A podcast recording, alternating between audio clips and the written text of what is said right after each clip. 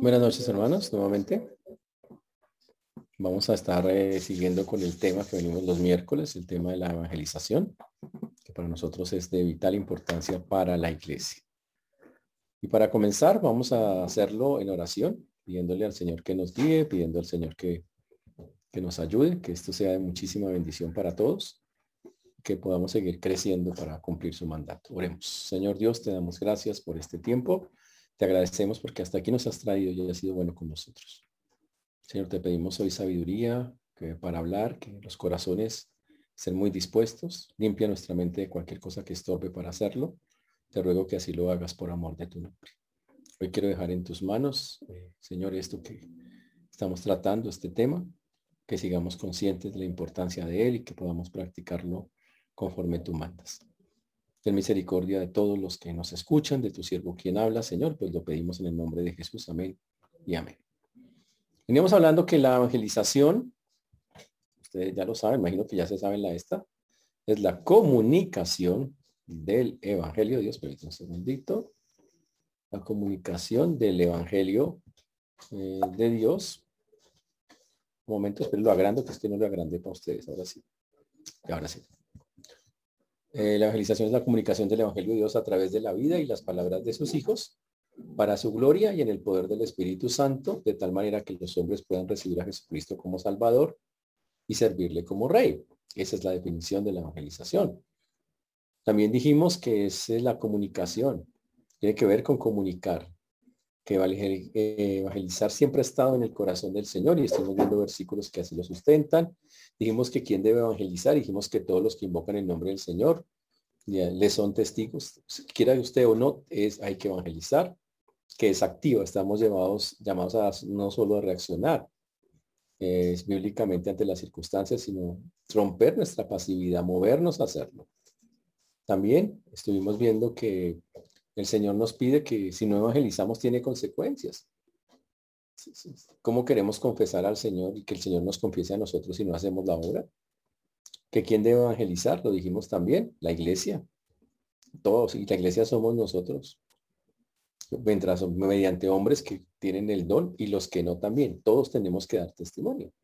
No lo estamos haciendo por la mediocridad del compromiso con el Evangelio, por el desconocimiento de nuestra responsabilidad. La Biblia dice que es una responsabilidad, porque por falta de preparación para presentarlo a otros, muchos no se preparan para eso, por miedo a la gente, aunque el Señor dice que no temamos, por creer que depende de ellos, o sea, de nosotros, cuando depende del Señor, es el que hace la obra, porque la competencia la da Dios, porque la, por la falta de llenura del Espíritu Santo, y deberíamos hacerlo, entender que obviamente todas esas cosas son superables y debemos llevar, quitarlas para llevar a cabo la evangelización. También hablamos de nuestra motivación, debe ser la obediencia quiero obedecer al Señor, la compasión como Él la tenía, el amor al nombre de Dios y el deseo de ver su reino como Él lo quiere hacer. Pero nos, como nos falta ese contacto vital con Dios muchas veces, no hay el deseo, no hay las ganas. Por eso debemos, el objetivo de nosotros debería ser la formación de un pueblo para su nombre, que es lo que Él desea, que la tierra sea llena de su gloria, que los reinos de este mundo sean para nuestro Señor. Y nuestra motivación debe ser dar a conocer a Dios en Jesucristo. Y no es hacer simplemente eh, creyentes, es hacer discípulos, como ya lo explicamos.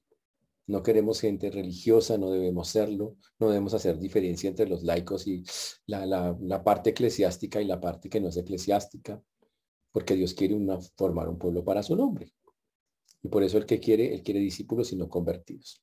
Nuestra evangelización debe ser teocéntrica, centrada en Dios y no centrada en lo que el hombre quiere o desea.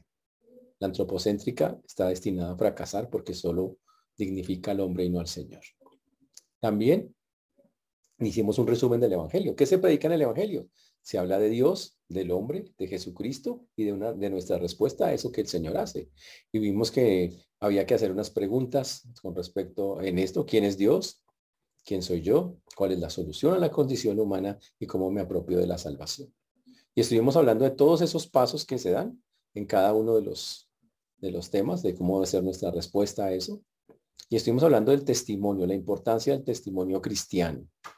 Y quedamos en dar folletos o dar Y hoy vamos a hablar de eso.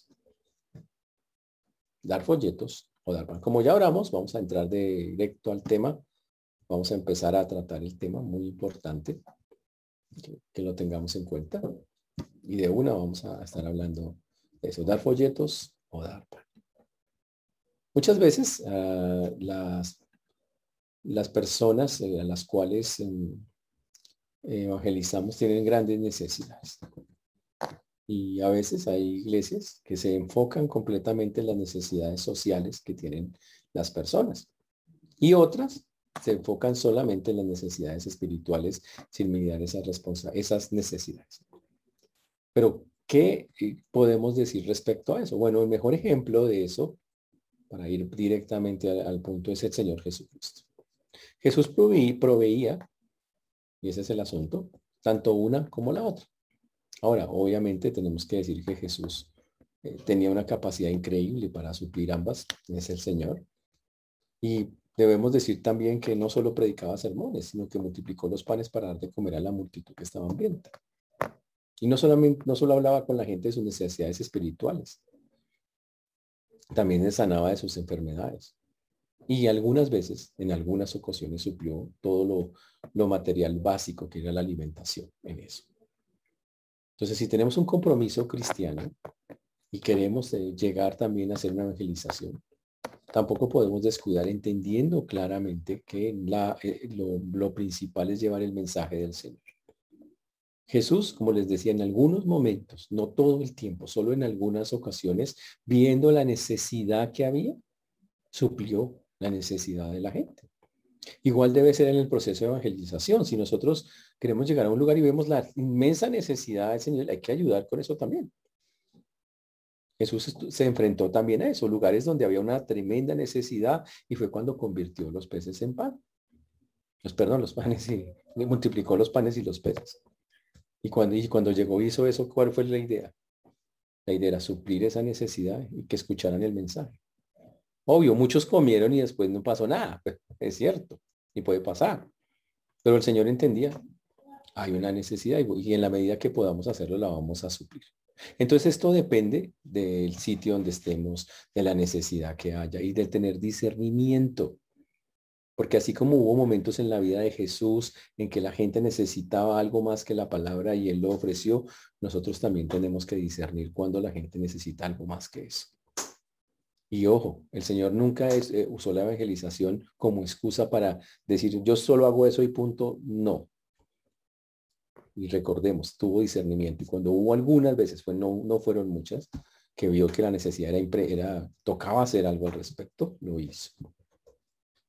Entonces, cuidado con tomar como excusa, yo solo me enfoco en esto o yo solo me enfoco en lo material porque no es lo que la Biblia enseña.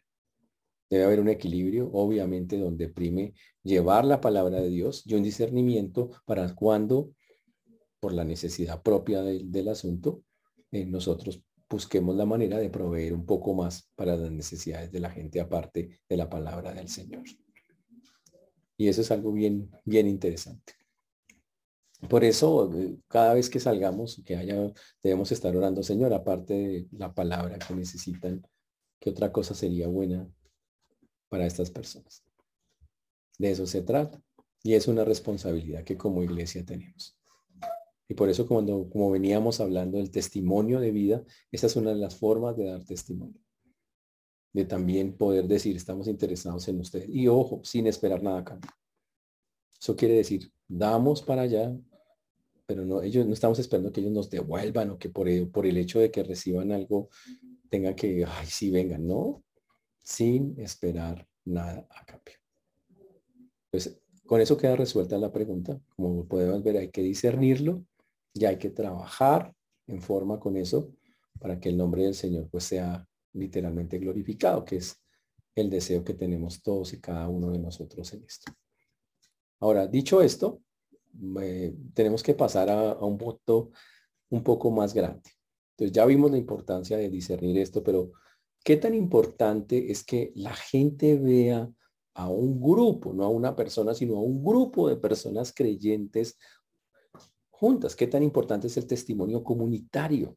Ya vimos el testimonio personal, ya, ya entendimos cuán importante es que nosotros tengamos ese testimonio, pero qué tan importante es el testimonio de, de, la, de, de todos junticos.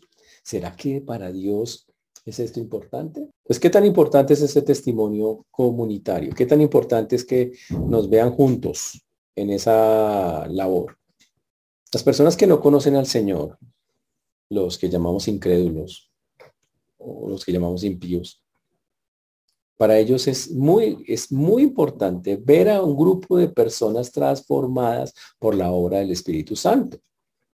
Cuando un, testimonio de una persona es muy bueno, el testimonio de un grupo es fantástico. Cuando una comunidad es caracterizada eh, por amor, por unidad, cuando se ve unida, cuando se ve que tiene un mismo propósito, como lo fueron muchas de las iglesias cristianas en su momento, eh, en los tiempos de antes, esto genera algo muy importante, algo muy valioso. Y hace y llama la atención y así vamos a, y así lo testigua la palabra de Dios, que es lo que queremos pues enfatizar.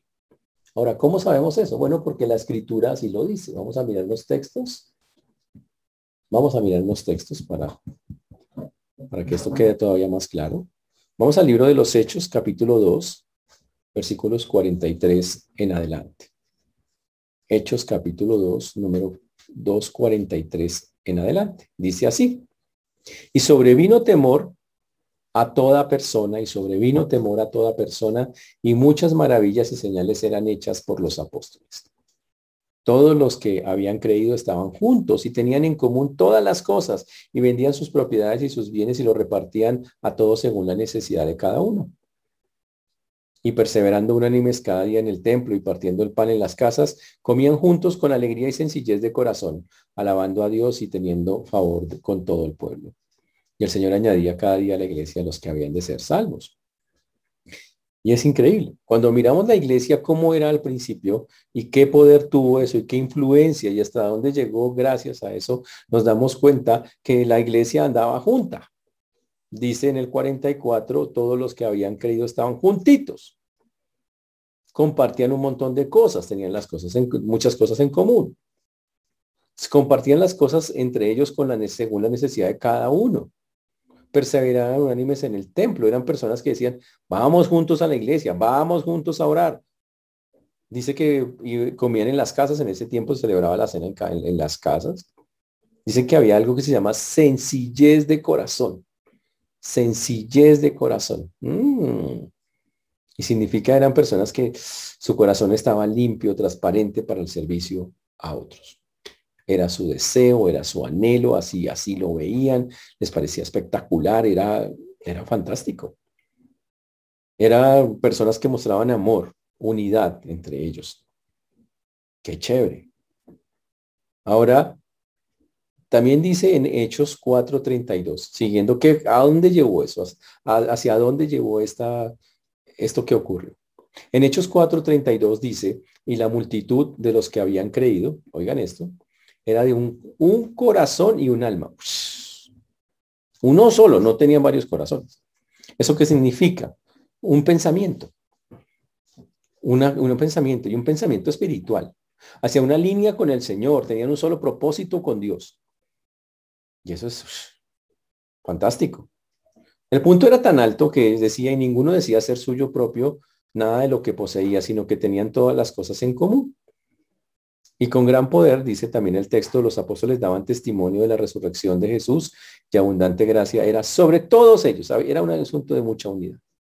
Así que no había entre ellos ningún necesitado porque todos los que poseían heredades o casas las vendían y traían el precio de lo vendido y lo ponían a los pies de los apóstoles y cada uno repartía según su necesidad. Era una iglesia que se suplía a sí misma en las necesidades de sus otros hermanos.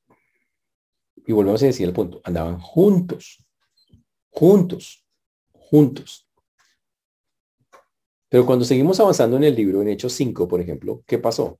Dice, y por la mano de los apóstoles se hacían muchas señales y prodigios en el pueblo y estaban todos unánimes en el pórtico de Salomón. Uy, qué interesante, todos iban para allá. Dice, de los demás ninguno se atrevía a juntarse con ellos, mas el pueblo los alababa grandemente. ¿Cómo así que el pueblo los alababa grandemente? Decía, qué chévere lo que está haciendo esa gente. Hay un versículo en la Biblia que mirad cuán bueno y agradable es ver los hermanos juntos. Y la Biblia dice que el hecho de que la gente eh, andara juntos, los cristianos andaran juntos al principio, fue una de las cosas que más motivó el seguimiento del cristianismo. Tanto, dice, algunos ninguno se atrevía a meterse con ellos, y, pero los alababan, decía, es tan bonito eso. Interesante, ¿no? Tenían miedo de llegar, pero tenían una admiración gigante por ver, por ver eso. Eso atraía a las multitudes, atraía a las personas al Señor. Algo fantástico, ¿no?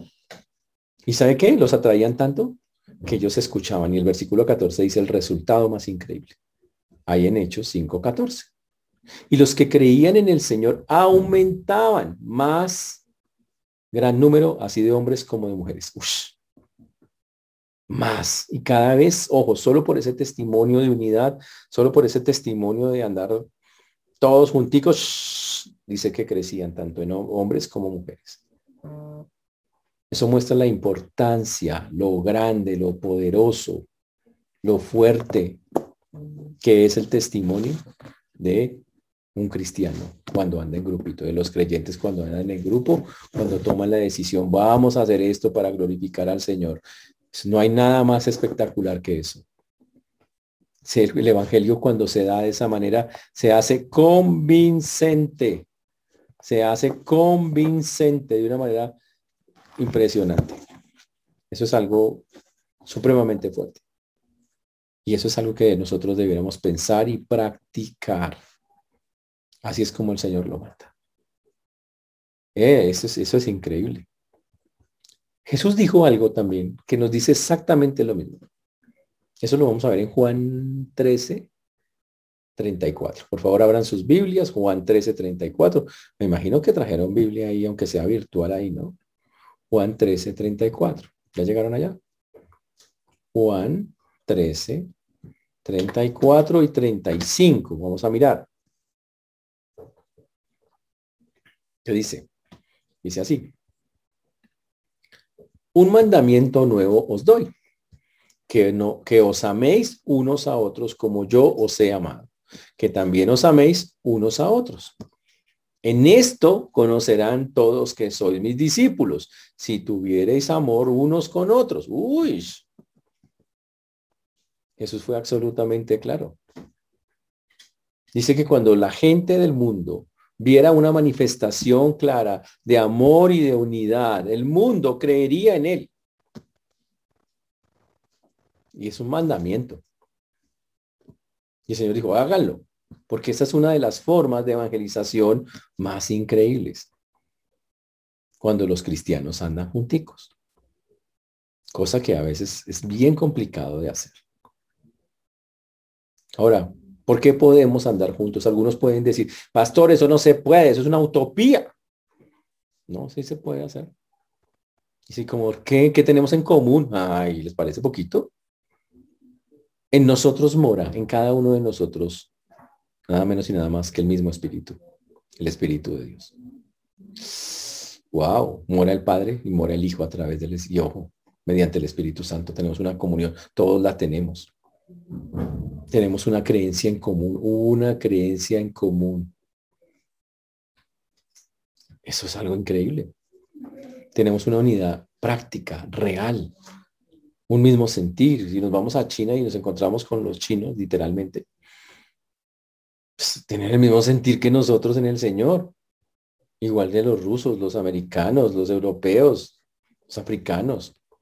Cualquiera, todos tenemos una misma creencia. Porque tenemos un mismo espíritu. Así que tenemos más en común de lo que pensamos. De eso se trata. Y la Biblia dice que cuando eso pasa, eso se vuelve, el Evangelio se vuelve convincente. La gente dice, eso es lo que necesitamos. La evangelización, señores, cuando se hace en esa manera, expresa un genuino amor por Dios. Uno verdadero. Y muchas personas en los tiempos bíblicos, y también hoy, si llegara a pasar, en los tiempos bíblicos se sentían atraídas por esa vivencia común que tenía la gente. Y se quedaban lo suficiente para conocer a Cristo. Pero hoy en día con tristeza, una de las piedras de tropiezo para que muchos lleguen es la desunión cristiana. Porque no ven ningún amor comunitario. Y obviamente el diablo trabaja bastante en eso. En crear conflictos, pleitos y, y aunque podemos tener diferencias, porque obviamente las vamos a tener muchachos, eso es obvio. Por encima de eso está lo que el Señor quiere. Y agradarlo a Él y no caer en esa trampa de la desunión. El reino de las tinieblas que existe tiene una finalidad y esa finalidad es absolutamente clara y vital. Y esa finalidad no es otra que la desunión para que el testimonio cristiano literalmente se neutralice. Y si él dice, los cristianos se ven desunidos, ¿qué poder van a tener? Si a, algunas penas solitos ni hablan, pues en grupo, venos. En pocas palabras, ataquémoslos para que no sirvan para nada, que se vuelvan inútiles en esas cosas. Pero cuando una iglesia está unida, cuando una iglesia muestra el amor, eso es muy poderoso. Muy, muy poderoso. Y Satanás lo sabe y por eso le, insiste tanto en dividir y en formar división y usar nuestro orgullo y las cosas que tenemos para que eso, para que eso sea. Por eso tan importante que nosotros tengamos eso claro en nuestras mentes, en, en nuestros corazones. Muy importante que lo hagamos, porque eso es parte de lo que el Señor nos dejó como modelo. Es parte de eso. Y cuando hablemos, hay que hablar la verdad en amor, hay que practicar el amor de Cristo en ese ámbito. Y si hay personas que son difíciles, complicadas, que no son amables, a una la persona más difícil, más intensa, por decirlo así, a la que parece que uy, uno dice, no, esto no, no hay posibilidades ahí de nada. Debemos decirle la verdad desde el púlpito, de nuestras conversaciones, con firmeza, con constancia, con unidad de criterios. Así es como debe hacerse. Así es como debe llevarse a cabo. Y sería muy importante que nosotros lo tuviéramos en cuenta en todas esta clase de cosas. Por eso, señores, la unidad de los creyentes es tan valiosa y cuando un pequeño grupo de creyentes lo hace, esto se vuelve fantástico. Se vuelve increíble. Y hay que estarlo pensando cómo lo vamos a hacer. Porque la iglesia tiene que llegar a eso, a ese punto donde ande en unidad, donde se vea cada vez más unida y donde todos entiendan, todos tenemos que evangelizar. Es una labor de equipo, señores. Eso, de eso se trata el evangelismo. Es una labor de equipo en la que tenemos que cumplir cosas especiales y que el Señor mismo nos manda a hacer eso. Hoy queremos mandar un saludo especial a todos los autosuficientes. A ti, hermano, a ti, así, el del, no, no, no, no. A ti que, te, que tienes autosuficiente, a ti, la hermana autosuficiente número 15, a ti, listo, hoy lo saludamos. Queremos decirle que la autosuficiencia no sirve en el cristianismo. Que dependemos del Señor. Y Dios ha hecho, por su infinita misericordia, que también dependamos de otros seres humanos en muchas cosas. Así es como funciona. Mm. No más mire la sociedad.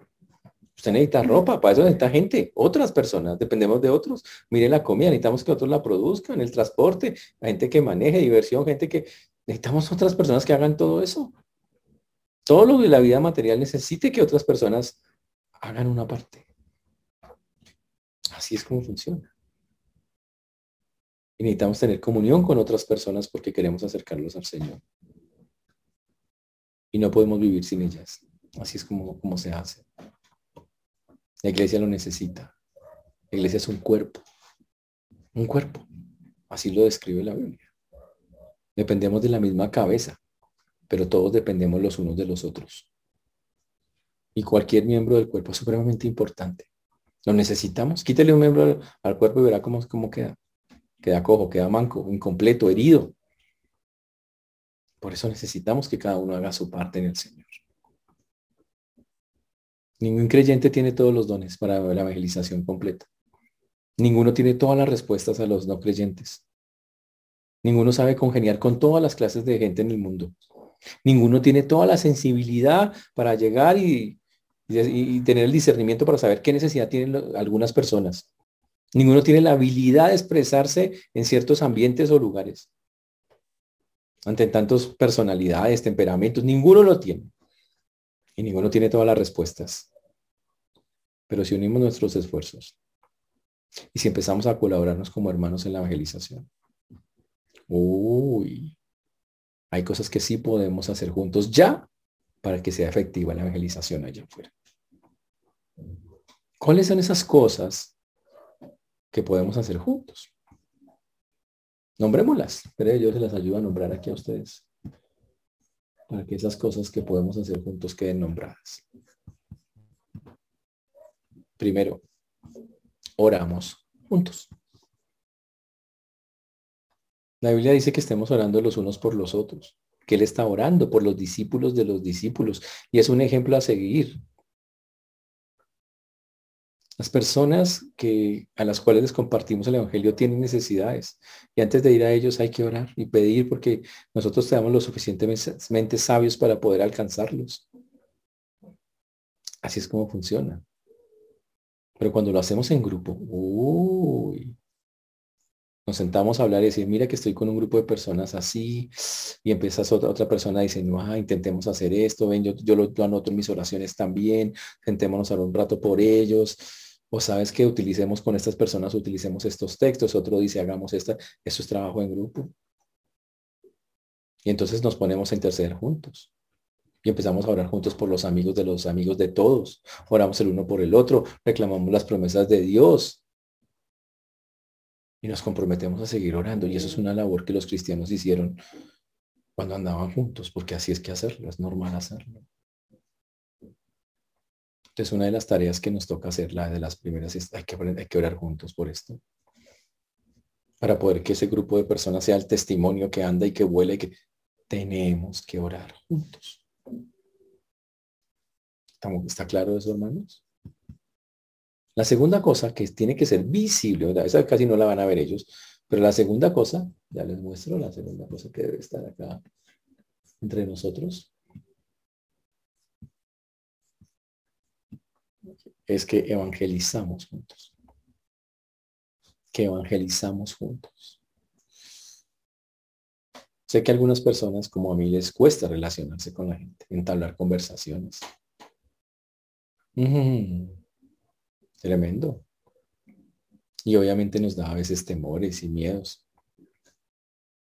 Y algunos son tímidos y no quieren iniciar una conversación.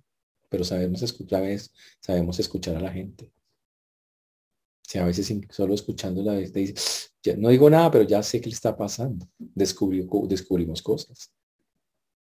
Otros tienen mucho discernimiento, el que a mí me falta. ¿Por qué no, por no llevamos al tímido, al temeroso, a todo? ¿Por qué hacemos un grupo? El que puede hablar que hable, el otro que discierna, y el otro que entienda.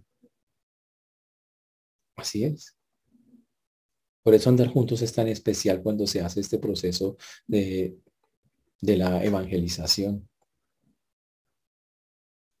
Puede que uno sepa cantar, que otro cante terrible, no importa. Pero uno puede estar entregando folletos, el otro... hay gente que darle un folleto a alguien le produce pánico. Pero cuando se sienta hablar uno a uno, lo hace. Para eso hay que salir juntos y dejarlo allá con el uno a uno y que el que, y que, el que pueda cantar, cante, porque Dios nos hizo diferentes. Todos les encanta escribir cartas, que las escriban. Todas las que quieran. Somos, Dios nos hizo así. Todos tenemos que evangelizar, pero no de la misma manera. Y hay que ser libres, auténticos, pero sí que nos vean juntos. Ese es el asunto que al final de la vida uno diga, no, yo cumplí mi responsabilidad e-, evangelística. Así de sencillo. Literalmente, dice, yo hice mi parte. Yo era un dedo gordo del pie en el cuerpo de Cristo, pero yo utilicé ese dedo, vea, uno a... Yo era una oreja y usted viera qué uso le di a esa oreja en el cuerpo de Cristo.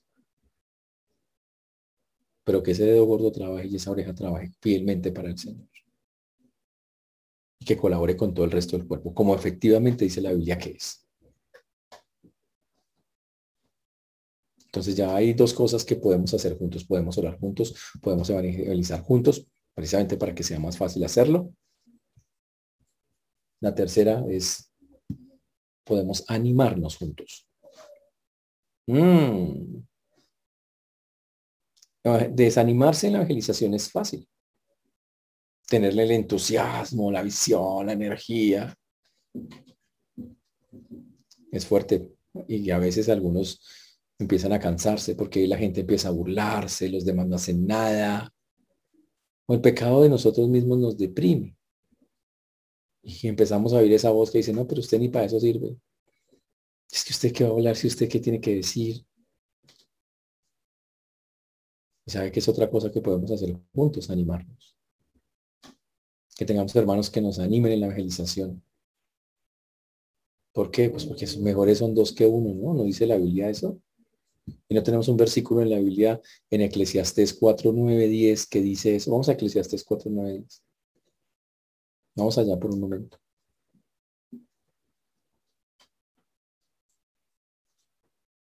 ¿Dónde está Eclesiastés?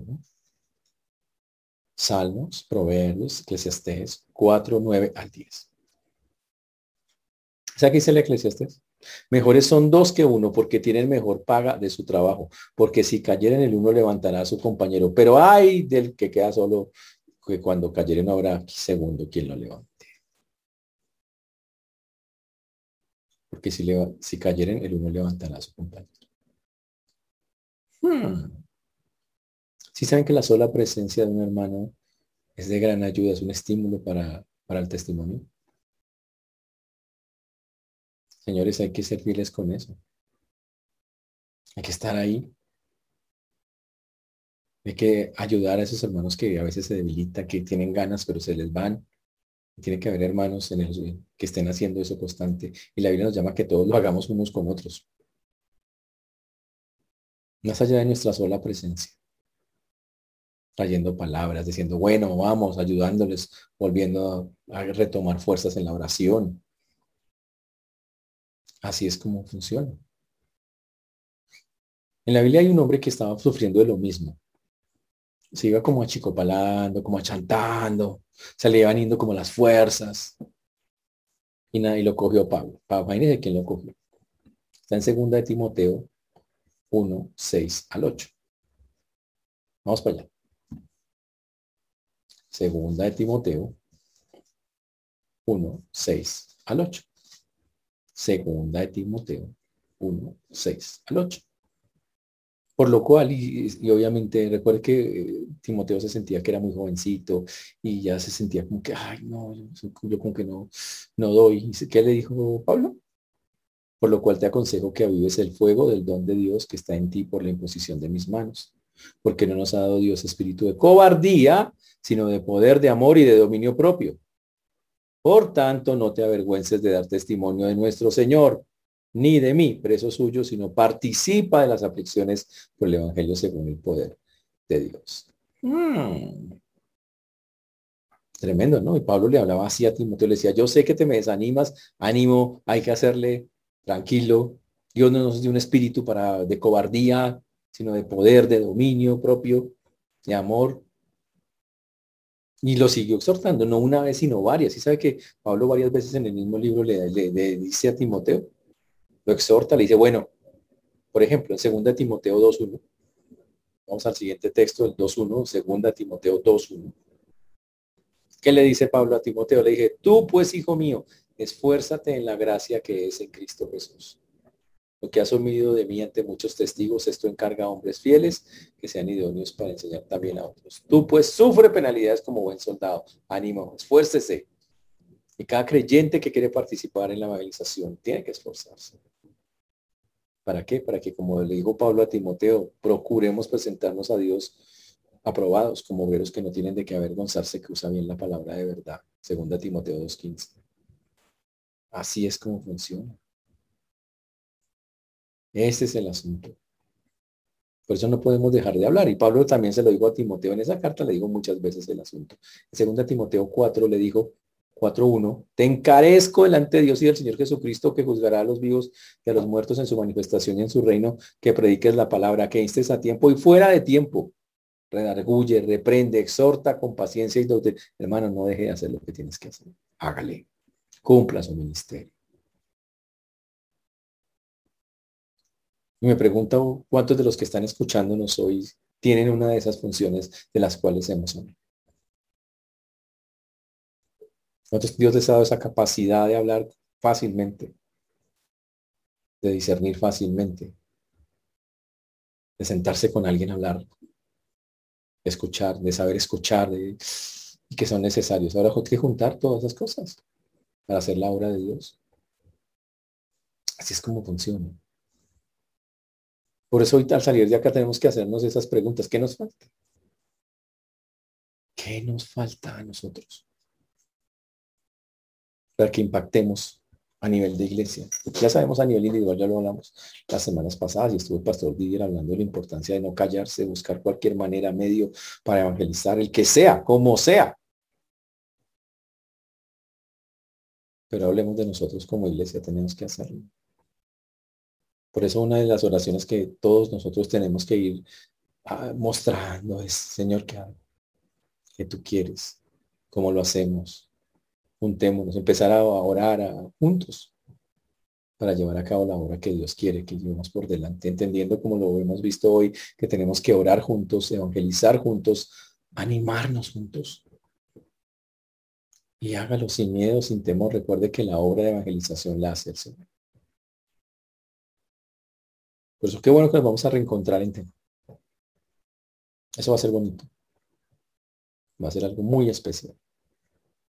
Obvio, va a ser un poco complejo porque vamos a tener que decirles a ustedes, por favor, quietos ahí con los saludos, quietos ahí. Alto ahí. Porque tenemos que guardar medidas todavía, porque así tiene que ser por el momento. Pero por lo menos vamos a ver las caras. Pero la Biblia dice que sea mucho más que eso, que nos pongamos activos, que empecemos a mirarnos a las caras unos otros y digamos, ¿qué vamos a hacer? ¿Tú qué haces? ¿Yo qué hago? Empiece a preguntarse cuál es su papel como parte de la iglesia en la evangelización del mundo. Porque usted tiene un papel, no sé cuál, pero lo tiene. Y empiece a orar porque Dios apareje que podamos hacer lo que la Biblia nos enseña a estar juntos en las cosas que tenemos que estar juntos. A pesar de las diferencias, porque obvio que las vamos a tener. Pero a estar juntos y mostrar el amor de Dios como debe mostrarse. Que como pasó en la iglesia primitiva, fue una cosa fantástica. Fue una cosa fuera de serie que, que ayudó tremendamente a que muchos se sintieran atraídos hacia el Señor. Igual pasa el día de hoy. Por eso, hermano, los animos a que examinemos nuestros corazones y que empecemos a hacer esto que la Biblia nos pide, que oremos, que evangelicemos juntos, que nos animemos juntos unos a otros. Una pregunta que vamos a dejar para pensar. ¿El cómo evangeliza una iglesia muestra su estado espiritual? Si evangeliza más es que es más espiritual y si evangeliza menos es que es menos espiritual. Lo sabremos la próxima semana. Pero ahora vayamos pensando, ¿qué papel tengo que cumplir yo en esto que el Señor nos ha puesto? Que Señor nos ayude, hermanos. Vamos a orar. Señor Dios, te damos gracias por este tiempo, gracias porque hasta aquí nos has traído y has sido uno con nosotros. Te rogamos, Padre, que obres en cada vida, en cada corazón. Que nos ayudes, Padre, para que podamos glorificarte y exaltarte de esta manera que nos has enseñado. Ayúdanos a cumplir ese plan precioso de la evangelización del mundo que tú mandaste, conforme tú lo enseñas. Por eso hoy damos a ti la gloria, la honra, la alabanza y pedimos, Señor, que nos ayudes a, a poder tomar estos ejemplos que fueron tan importantes y tan valiosos cuando la iglesia comenzó, que fueron una de las formas en que tú permitiste que muchos te conocieran. Ayúdanos a que cada uno entienda el papel que tiene dentro de la evangelización del mundo y que sin importar la edad, sin importar ningún rasgo, nosotros podamos tener claro, Señor, esto es lo que tú quieres que yo. Por eso damos a ti la gloria, la honra y la alabanza en el nombre precioso de Jesús. Amén.